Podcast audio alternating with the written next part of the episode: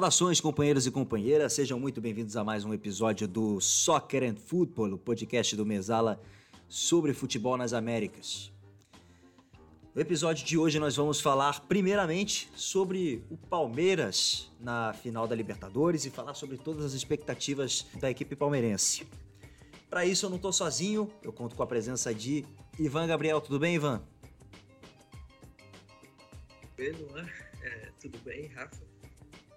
Primeiramente agradecer pelo convite aqui, mais uma vez aqui falando sobre um jogo importante do Palmeiras. Cerca de dois meses atrás, a gente estava no podcast sobre o, sobre o, confronto entre Palmeiras e Galo. Então vamos falar dessa final, falar sobre tudo do Palmeiras. E tem bastante coisa para falar, bastante coisa para de alguma forma esclarecer também do Palmeiras sobre estratégia. Beleza, e também com a gente aqui tá Rafael Oliva, jornalista do Lance. Tudo bem, Rafael? Fala, Luan, Ivan. É muito bom estar aqui com vocês. Um salve para todo mundo que escuta o podcast do Mesala. É, bastante coisa para a gente falar. Vai ser uma final muito disputada, com certeza. É uma das grandes finais aí de Libertadores dos últimos anos, ainda mais agora que é um jogo só, né? É, tivemos outros grandes clássicos nos últimos anos, como até o próprio Palmeiras e Santos na, na última Libertadores, Boca e River Plate, é, enfim, Palmeiras e Flamengo protagonizam aí é, o, o futebol brasileiro e continental também, né? São, e vão medir forças num jogo só na, na, numa grande final de Libertadores. Então, é um contexto melhor que esse, impossível. É, vai ser um, uma grande partida que a gente tem bastante coisa para conversar. Muito bem, o Palmeiras teve uma, uma boa campanha desde a fase de grupos da, da Libertadores, né? uma campanha até mais sólida, é, mais ali para o fim do mata-mata, principalmente ali nas quartas e nas semifinais. Mas na, no, no, geral a campanha do Palmeiras foi bastante sólida é, durante, durante toda a Libertadores. Né? Venceu os cinco jogos da fase de grupos, só perdeu um, que foi contra o Defensa e Justiça, que foi um time que é, tanto na Libertadores quanto na, na Recopa, deu muito trabalho para o time Alviverde, né? E chegou no mata-mata e pelo menos não passou aquele sufoco, né? Que foi na, na edição passada da competição, né? Uh, o Palmeiras deixou pelo caminho, inclusive na, nas quartas de final do, e nas semifinais, dois brasileiros, né? O São Paulo e o Atlético, e o Atlético Mineiro, né? Uh, não, e não chegou a passar tantas dificuldades, uh, pelo menos na semifinal, como foi é, contra o River, né? Uh, lá, em, lá em 2020, no ano passado. Então, é, queria que vocês comentassem um pouco acerca dessa campanha que o Palmeiras teve na Libertadores, né? Como é que o e como é que isso pode ajudar o Palmeiras a chegar de uma a chegar bem para essa final lá em Montevidéu. Bom, começando aqui então, é, deixando e isso você comentou, Lu, a, única derrota do Palmeiras aí na, nessa edição da Libertadores foi pro Defensa e Justiça, que você já comentou bem que é, deu bastante trabalho para o Palmeiras na, na Recopa na, e na fase de grupos, né?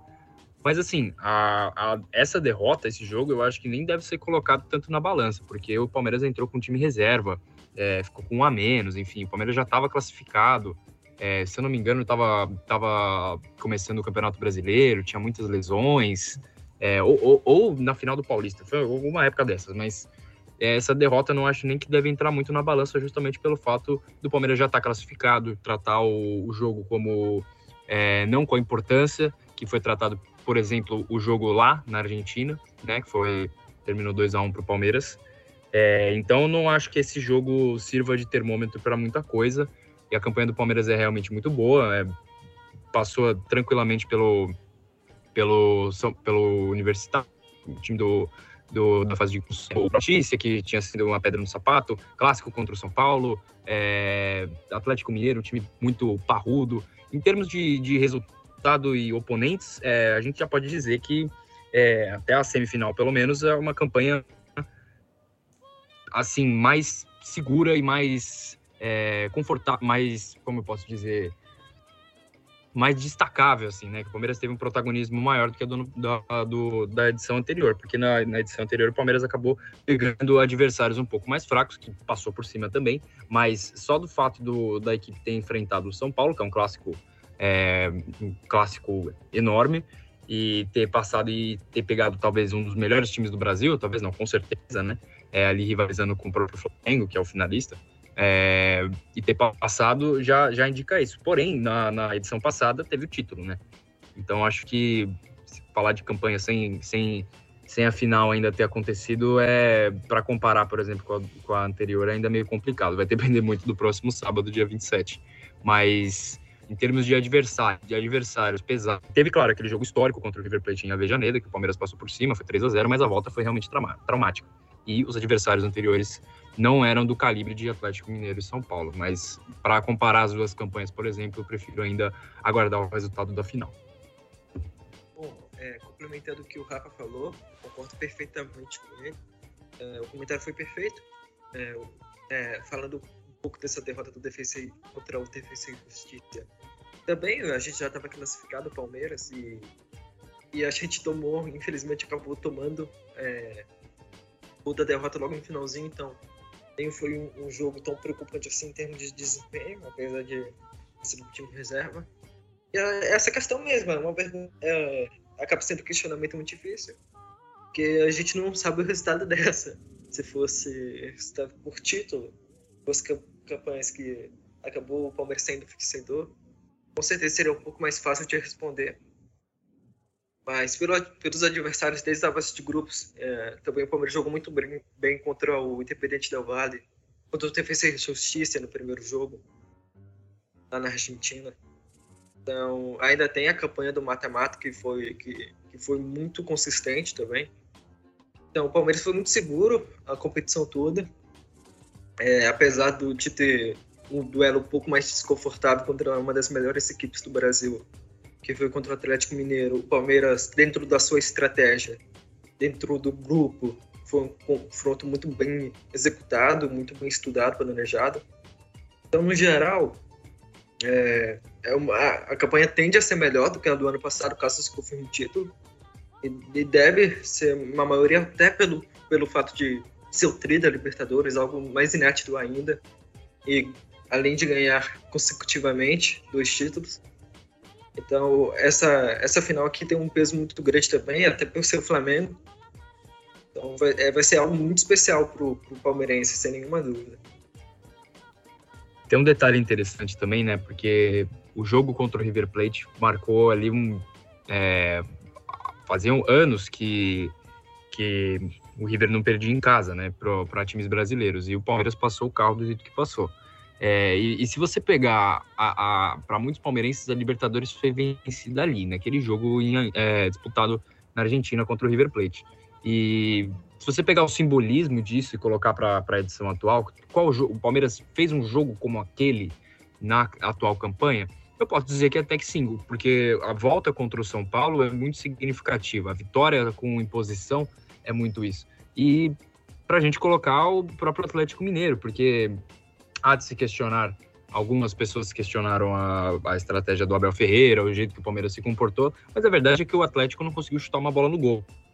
Praticamente só o Hulk.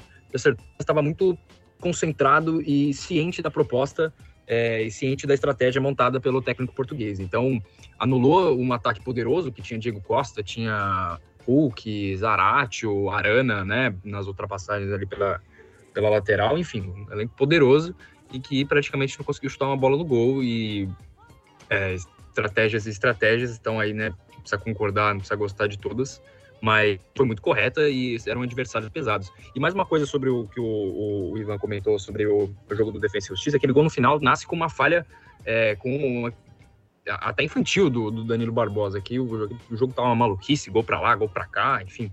E aí o Danilo Barbosa, é, o Palmeiras é, com um a menos na, na, na ocasião, ele tenta dar um, um, lançamento no, aos 46, 47 minutos do segundo tempo, nessa, nesse contra-ataque, nessa retomada de bola do defesa que surge o gol que, que deu a vitória para a equipe argentina. Então, o jogo foi totalmente aberto e reforçando que eu acho, eu acho que esse jogo ele tem ficado numa caixinha à parte porque não foi levado da, da, com a mesma seriedade que deveria ser feita. Essa, essa falha do Danilo Barbosa mostra isso. O time mais desligado, o, o Vanderlan, né, que hoje nem joga, é garoto da base, é, era o, foi, expulso, foi titular expulso naquela partida, enfim. É, então, retirando esse jogo, né, cada contexto, E a campanha é muito boa, apesar dessa, dessa derrota aí. Sim, exatamente.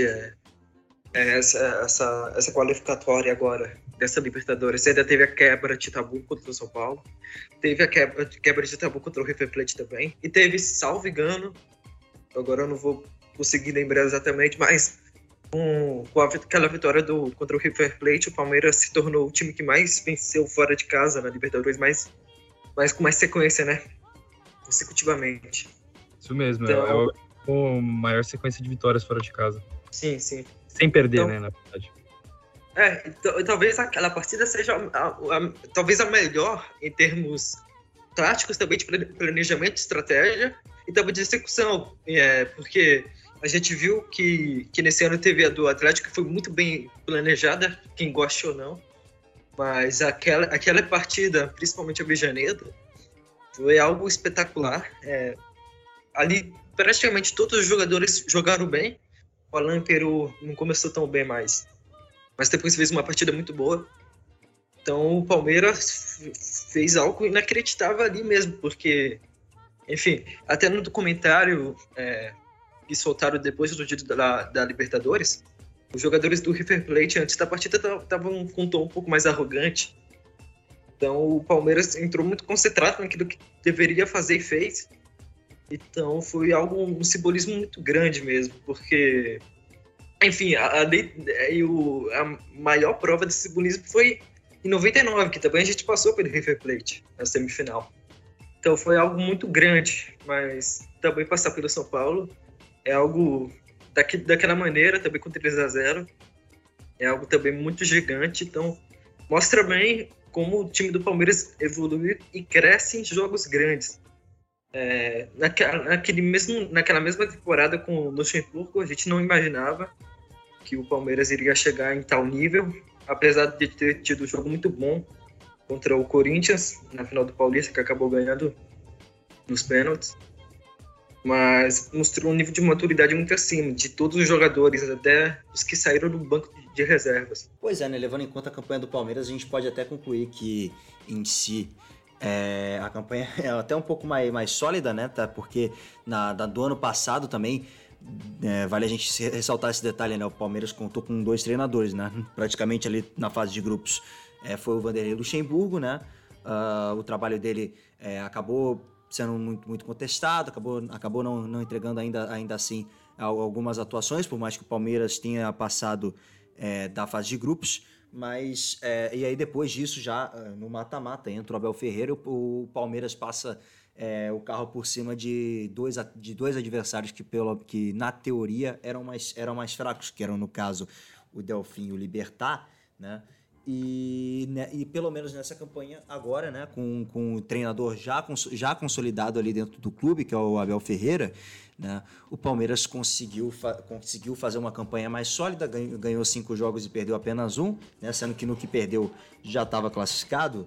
Né, e em comparação ao a campanha do, do, do ano passado, pelo menos, é, três adversários eram, é, eram assim eram mais é, de, próximos né, em altura, em nível ao Palmeiras, né, que, era o, que, for, que foram o caso do São Paulo, do River e agora do Flamengo, né?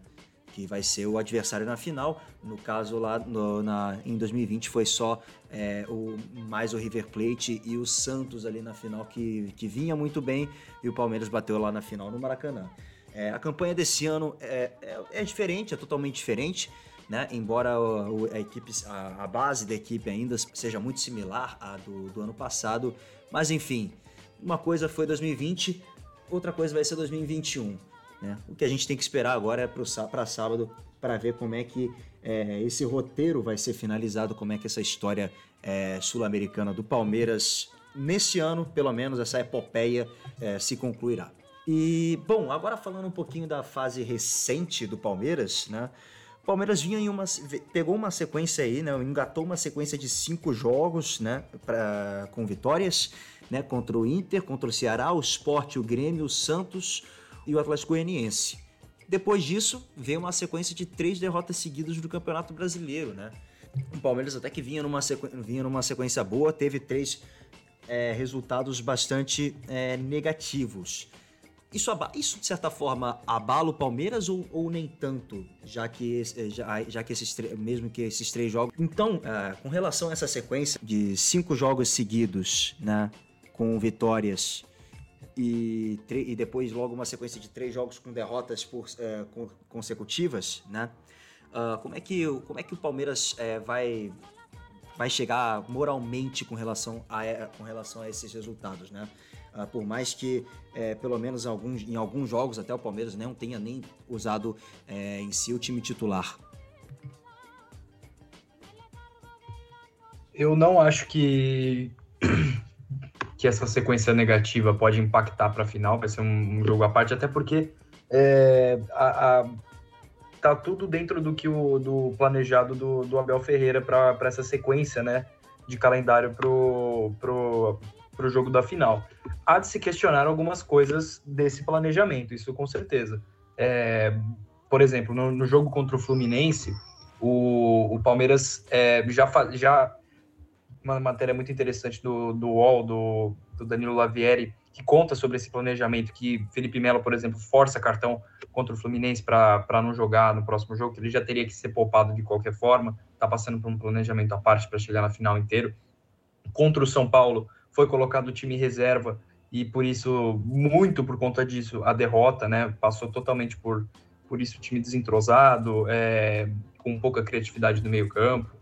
Enfim, e a escolha por colocar o time titular contra o Fortaleza no, no último sábado, é, e a equipe visivelmente com a cabeça centrada no, no, no na semana seguinte, na, na, na final. É, em algumas coisas, esse planejamento, na minha visão, tem que ser um pouco questionado. Lógico que a parte física tem que ser contada, com certeza. O Abel sentou com a diretoria, sentou com o núcleo de saúde e performance, né, para definir essa estratégia de dosagem física para chegar para que todo mundo chegasse inteiro na, na final. E a gente está gravando esse podcast ainda, o, a partida entre Palmeiras e Atlético Mineiro não aconteceu. Mas, é, com certeza, o Palmeiras também vai de freio de mão puxado com um time mais alternativo, né? É, se eu não me engano, até saíram as escalações aqui. Com certeza, saiu, saiu sim.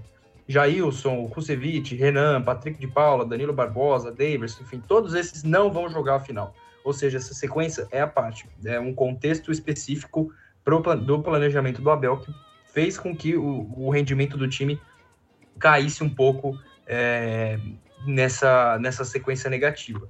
É, mas algumas coisas eu, eu, pelo menos, questiono um pouco. Por exemplo, a decisão de colocar um time reserva com 35 mil pessoas no Allianz Parque e, um clássico contra o São Paulo, é, acho que foi uma decisão um pouco fria demais, por exemplo. Dava para o Abel ter talvez alternado um pouco os jogadores, enfim, a questão física nesse caso é, pesou bastante, com certeza. É, mas o, contexto da partida é, é, importante analisar, porque um clássico com o São Paulo, o São Paulo tendo ali perto da zona do rebaixamento, tudo isso é, com certeza foi levado em consideração, mas a decisão final foi pelo time reserva. Então, é, tudo, todo esse planejamento do Abel Ferreira fez com que o rendimento do time caísse nos últimos jogos, para que teoricamente chegue inteiro no próximo sábado. Então, acho que isso está tudo tem que ser deixado um pouco de lado essas essa sequência negativa. Até a sequência positiva que veio anteriormente, é, não acho que significaria muita coisa para a final, até porque a final é um jogo só, né? É totalmente 50-50, é um clássico, né? Entre Palmeiras e Flamengo. É, jogo decidido nos detalhes, não, não acredito que, que isso acabe pesando para o dia 27, não.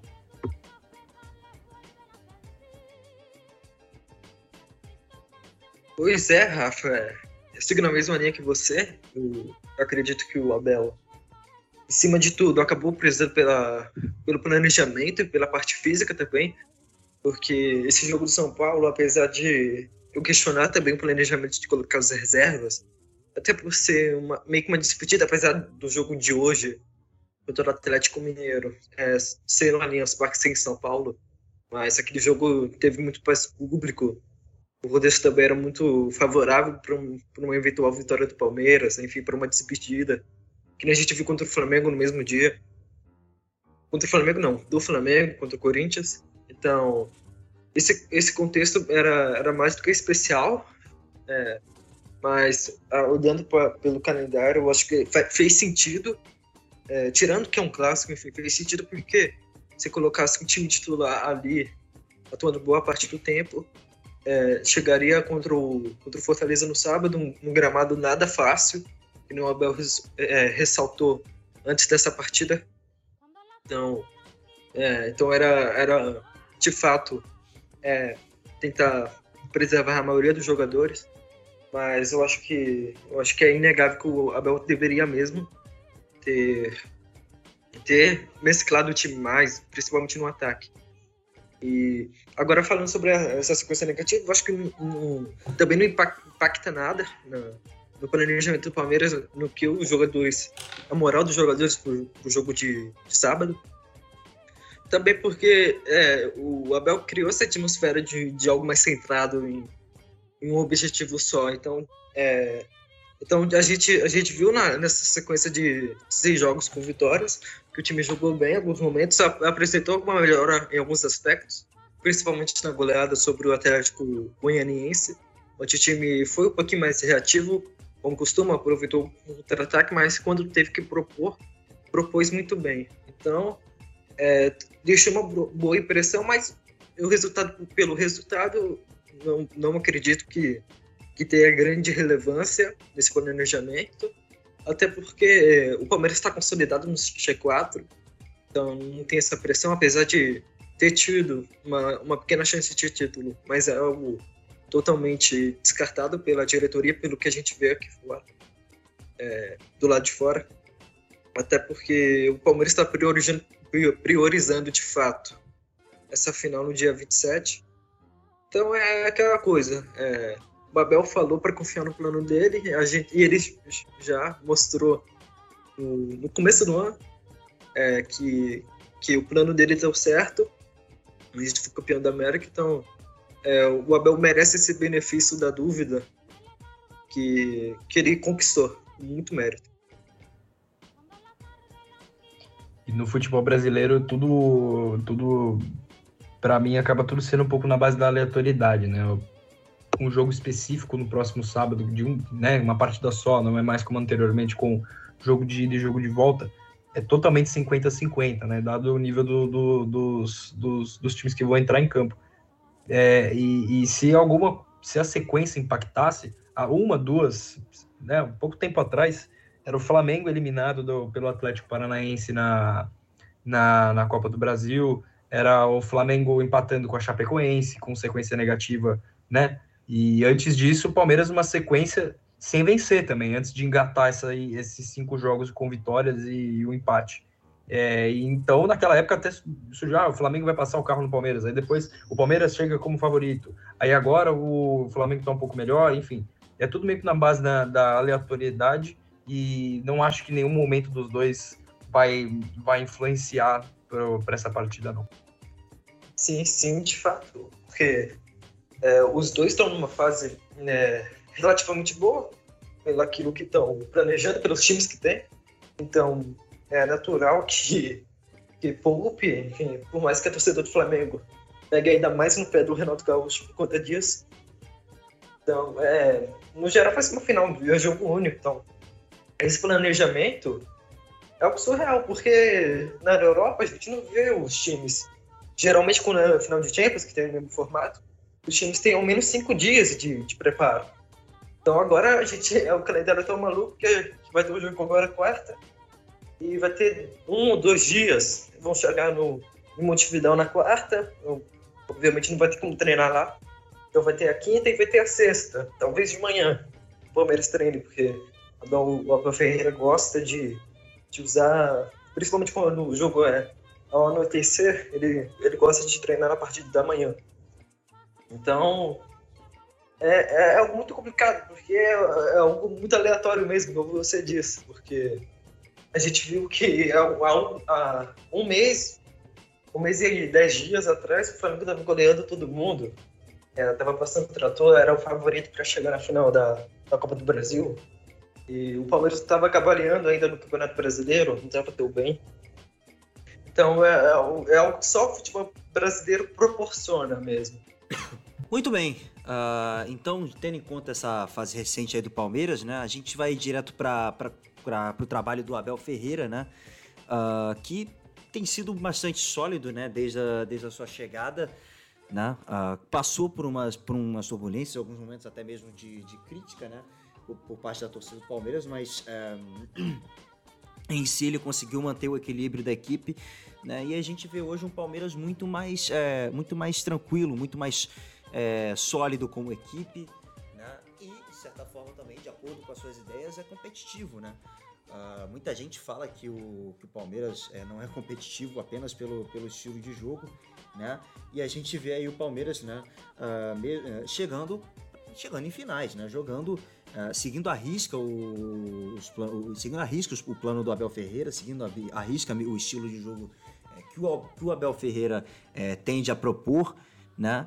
E com isso, e com, com esse trabalho, o Palmeiras chega em duas finais. Então, uh, queria a, saber, saber uh, com, com, com, vocês um, como, que o Palmeiras, como que o Palmeiras se tornou mais competitivo dentro da Libertadores eh, na mão do Abel. O Abel é um treinador que ele nasceu para jogar mata-mata. Ele é um treinador essencialmente estrategista e isso se prova no, no, próprio Campeonato Brasileiro, né? Porque no ano passado ele até tentou colocar o time titular na, na fase ali no clássico contra o Corinthians, venceu por 4 a 0 Depois tentou manter, né? Colocar contra o Flamengo, mas acabou não, não dando certo. A questão física falou mais alto. E nesse, nesse, nessa edição do Campeonato Brasileiro a gente viu isso também com o clube sendo irregular dentro de um, de um torneio de pontos corridos, é, perdendo pontos contra adversários mais fracos e não conseguindo vencer é, quase nem, nenhum adversário do G6. Né? O Palmeiras tem um pior aproveitamento do campeonato contra times do G6. Já em mata-mata, em, em, Libertadores especificamente, porque a Copa do Brasil é um caso à parte, vou falar daqui a pouquinho, é, o Abel ele traça uma estratégia para cada partida. Bom, é, seguindo a mesma linha que o, o Rafa falou, o Abel é um cara muito flexível, um treinador muito flexível, que é muito estrategista. A gente vê o impacto que ele, que ele tem nesse, nessas estratégias. Porque o Palmeiras contra o Atlético Mineiro jogou com três zagueiros, com o Felipe Melo mais à frente, é, do Gomes e do Luan. Então, aí depois a gente vê o Palmeiras que deve jogar essa final agora com quatro zagueiros, com, com, sem uma referência necessariamente com o Rony na frente, que já foi já foi bastante usado pelo próprio Abel Ferreira. E agora com que provavelmente será o Rafael Veiga e o Scarpa, é, um dos jogadores titulares nesse quarteto, com o Rony, Dudu e o próprio e os dois. Então, o Abel, o, eu, quando ele chegou, eu vi que, que ele tinha esse perfil mesmo mais flexível. Eu até achei que ele ia usar mais esse, essa questão no Campeonato Brasileiro, porque tem, tem equipes muito, muito diferentes uma das outras. Então, pelo elenco que o Palmeiras tem, que é um pouquinho mais extenso é, do que. Talvez seja o mais extenso do Campeonato Brasileiro, em termos de quantidade é, de uma peça para outra. Então, a gente, eu esperava um, pouco, um pouquinho mais de desempenho no Campeonato Brasileiro. O Palmeiras desempenhou isso é, é no, no início do Brasileirão, até, até quase o retorno. O Palmeiras era líder com uma certa vantagem. Mas depois o campeonato acaba fulinando e é muito difícil manter a consistência, principalmente com um time que, que uh, os reservas jogam muito pouco juntos, apesar de, de entrarem bastante. Então, é algo extremamente complicado nesse sentido. E para mim o principal mérito do Abel nesse pouco mais de um ano de, de trabalho é, é simplesmente resgatar os jogadores e ter uma e, e ter uma ideia traçada de do que ele quer para o time. Porque a gente não viu nenhuma vez ele ser incoerente naquilo que ele acredita, naquilo que ele planeja. E a gente viu os jogadores é, renascer com ele praticamente, porque é, no ano passado teve o Gabriel Menina de lateral, é, principalmente contra o River.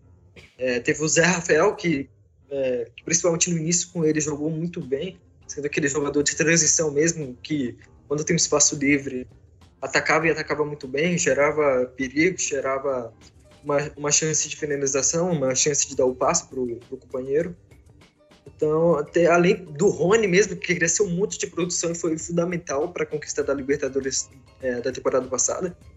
Então, é, foi algo surpreendente, muito surpreendente, porque é, a torcida em si já estava planejando quem, quem, ia, quem ia embora, quem queria ir embora na, nessa temporada de agora. Então foi, um, foi uma mudança muito rápida até pelo contexto que ele chegou. Ele chegou no meio da temporada, meio, tava, ele estava no meio da temporada europeia, é, com o time com o Paok na Europa League.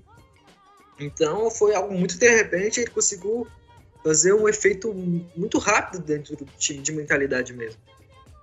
Eu acho que o meu microfone tinha dado uma cortada, mas eu estava falando isso é, justamente que o, que o Ivan falou, concordo muito. Ele é o técnico maleável que monta diversos esquemas para diversos adversários. Eu acho que isso acaba, acaba pesando muito em mata-mata, porque no mata-mata você tem aqueles dois jogos, né? Que você tem que se planejar, jogar com o regulamento também, que foi o que o Palmeiras fez contra o Atlético Mineiro.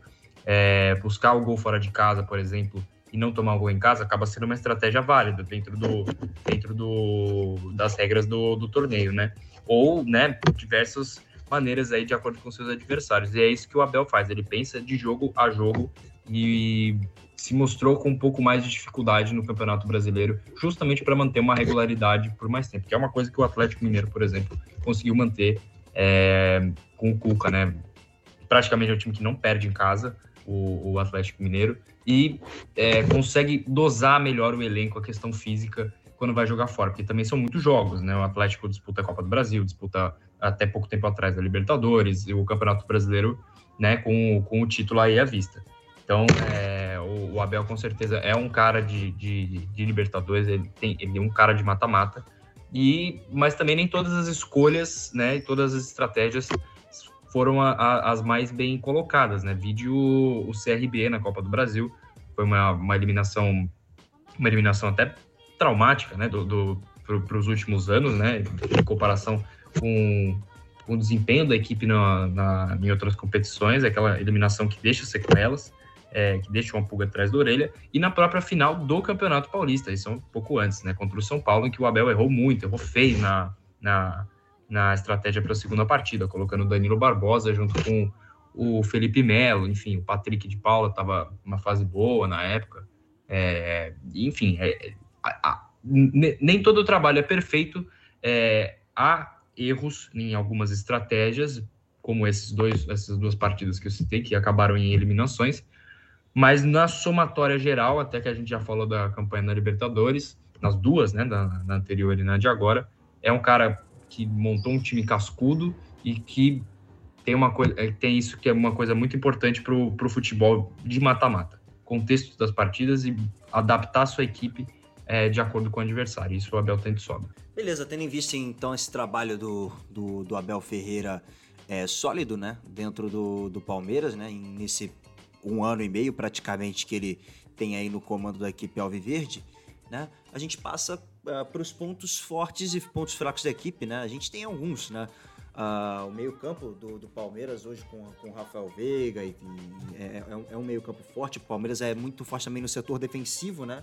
É, não à toa que tem que, que, tem se defendido muito, que se defendeu muito bem na, nas semifinais contra o Galo, né, e conseguiu apostar muito bem em contra-atacar ali nas costas dos, do, dos espaços da equipe atleticana na semifinal, né?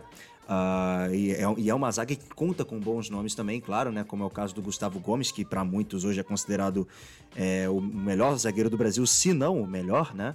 Uh, e o goleiro Everton, né? Que é o, o, talvez o principal goleiro hoje dentro do futebol brasileiro, né? O principal goleiro dentro da Liga Brasileira e, e quem, e quem sabe, né? Uh, acredito que também seja é, no cenário sul-americano. Uh, com, com, os, com, com, relação aos pontos fracos, né? É, muitos palmeirenses, né? Eu, eu vi se incomodarem com relação ao Gabriel Menino, né? Que é um, é, é um jogador que costuma atuar pela ala, mas ele costuma ser muito melhor, né? E muito é, mais contributivo ofensivo e costuma contribuir mais ofensivamente do que defensivamente, né? Marcando, é, ele, acabou, ele acaba tendo algumas dificuldades e isso é até mesmo um problema, né? Uh, porque o Flamengo tem jogadores de ataque muito fortes. Então, é, o Palmeiras, a gente não sabe como é que o Palmeiras vai lidar, uh, principalmente ali nesse lado direito, né? Ainda mais que é, o, a tendência é de que o Gabriel Menino duele ali com, com o Bruno Henrique, que é um jogador muito, muito rápido, muito ágil, né? Uh, um jogador de muito raciocínio. Né? Então, uh, tem esses pontos fracos também. Né? Então, com relação a. levando em conta esses pontos, né? Como que o Palmeiras pode atuar contra o Flamengo e como que o Palmeiras também pode furar o Flamengo, né? Até porque também o retrospecto com o Flamengo também uh, recentemente não tem sido muito bom, né? Então eu queria que vocês explicassem aí para o pessoal é, um pouco disso.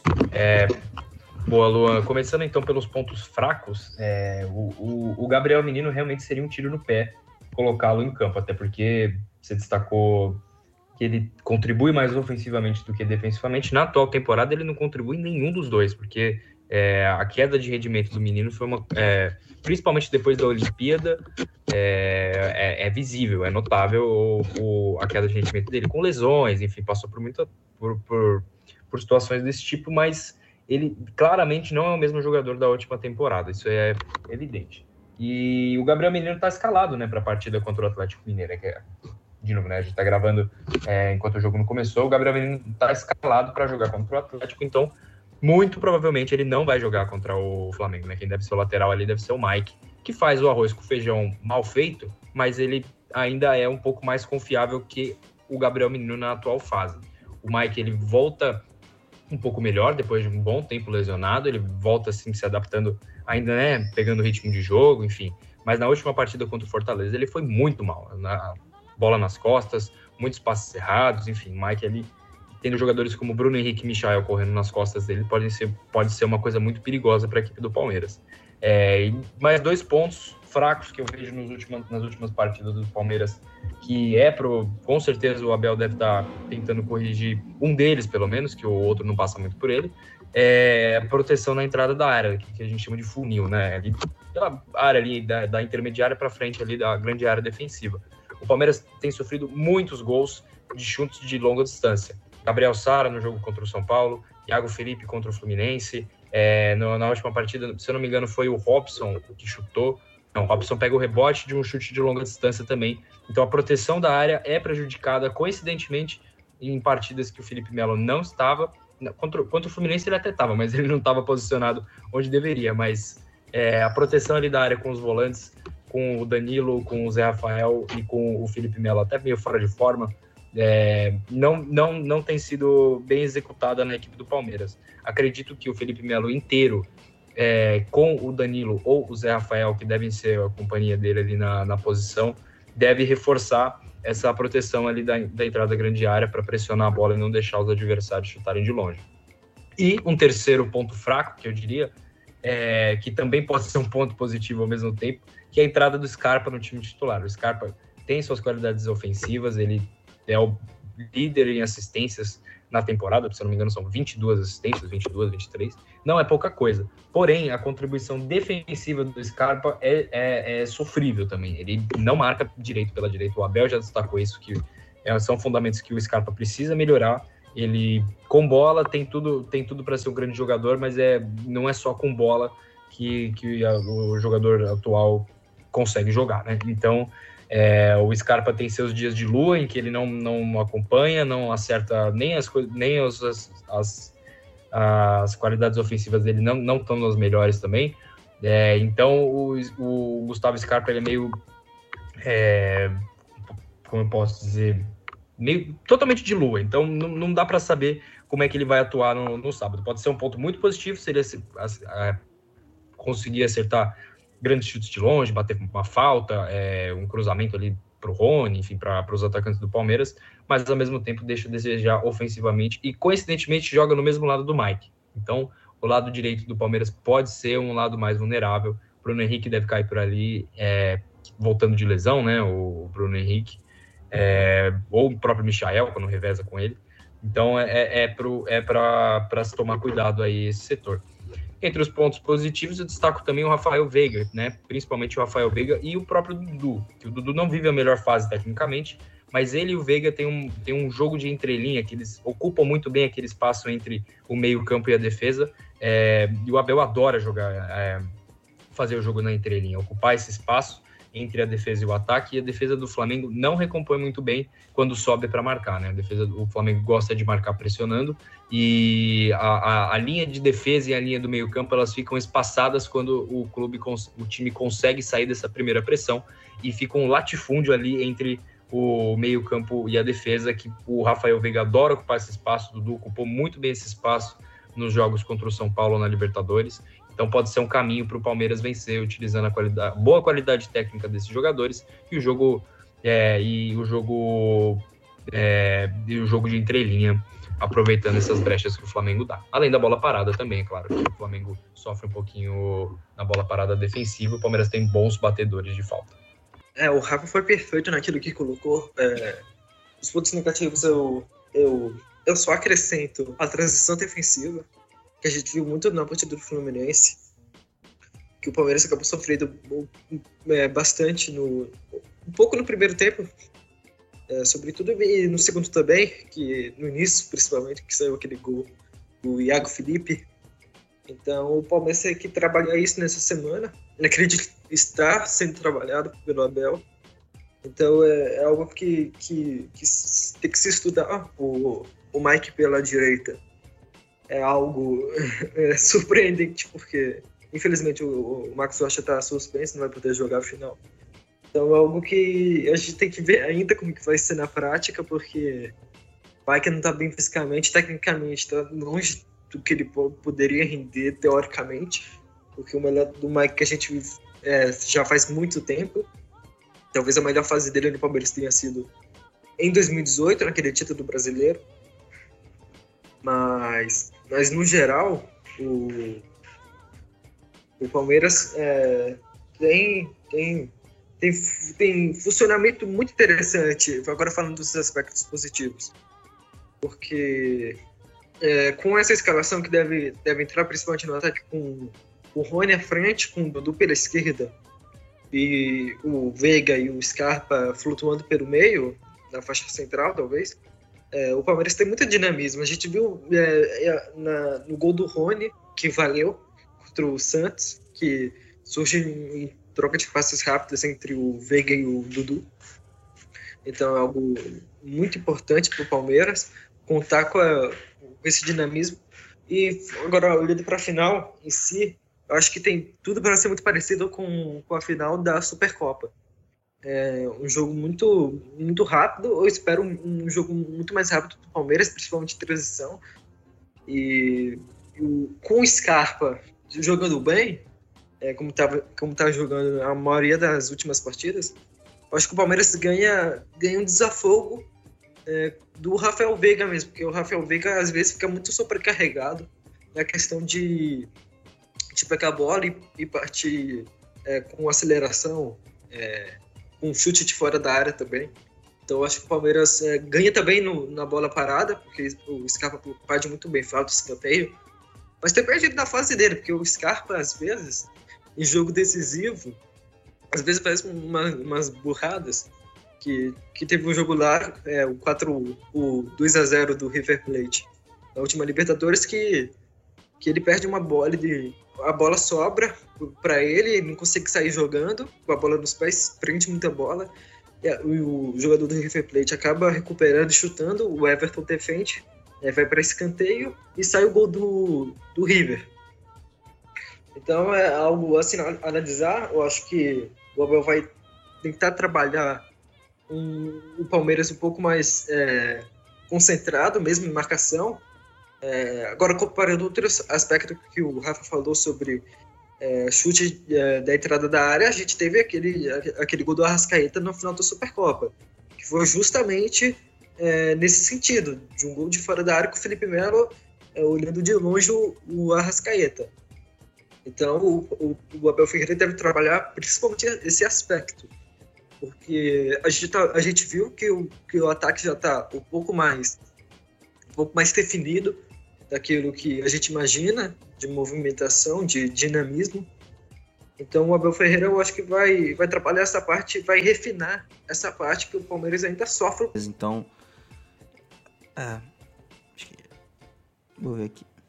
É, vou dar uma conclusãozinha aqui e aí a gente, e aí a gente encerra.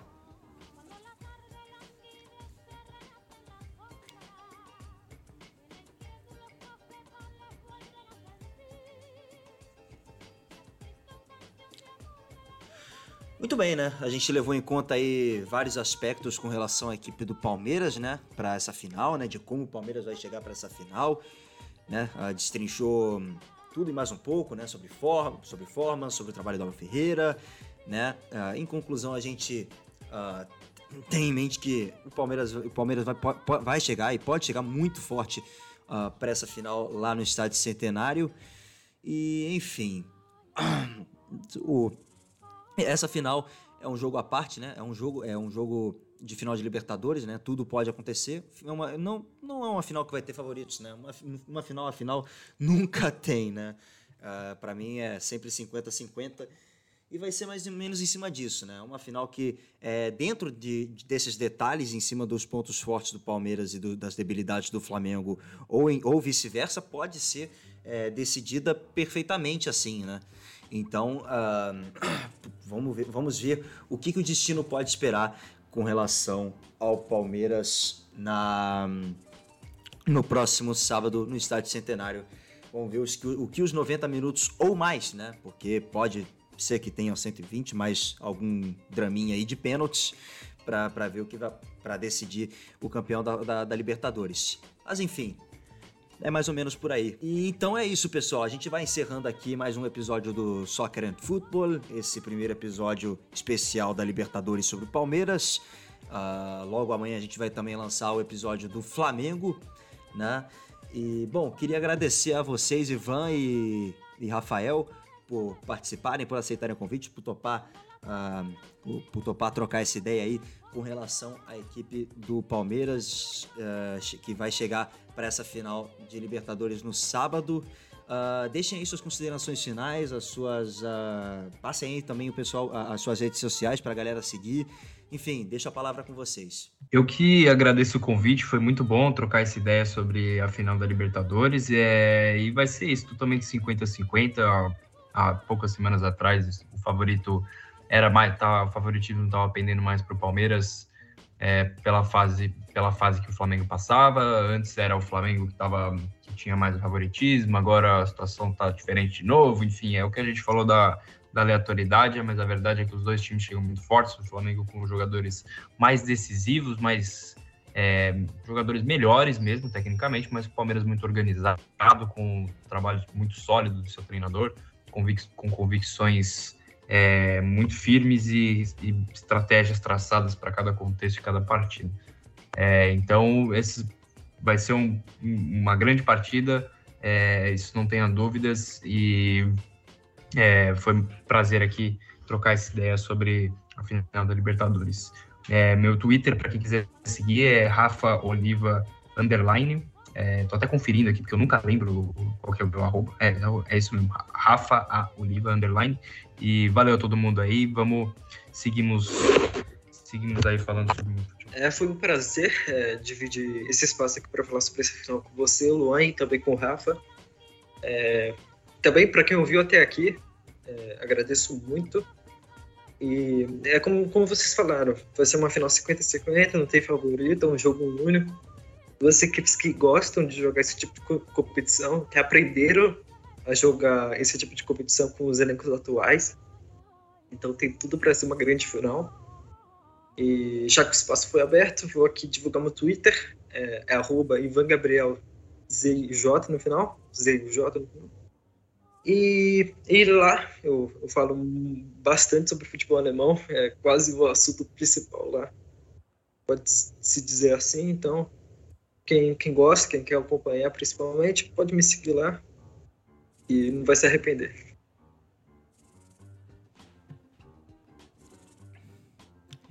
Beleza, antes de me despedir também, uh, vou deixar aqui minhas redes sociais para quem quiser me seguir. E, e, claro, também vou deixar a rede social do Mesala, como é que eu não vou esquecer, né? Uh, não esqueça de seguir o Mesala Cast aí no Spotify, né? Ou na plataforma de podcast que você está ouvindo, seja no Google Podcast, Apple Podcasts, enfim. Uh, e também o Twitter e o Instagram do Mesala, os dois o mesmo endereço, arroba mesalafute, só você procurar a gente lá no Instagram e no Twitter que você vai nos encontrar. Aproveita e segue lá também. Beleza? Uh, deixo também aqui minhas redes sociais para quem quiser me seguir. Uh, luanzito.fontes no Instagram e arroba luanzito.fontes lá no Twitter, onde falo também bastante sobre futebol no geral e também é, nos domingos que tem corrida eu falo de Fórmula 1. Então é isso, moçada. Vocês estiveram na companhia de Luan Fontes, Ivan Gabriel e Rafael Oliva. Muito obrigado pelo carinho, muito obrigado pela audiência e a gente se vê na próxima edição do Soccer and Football. Tchau, tchau!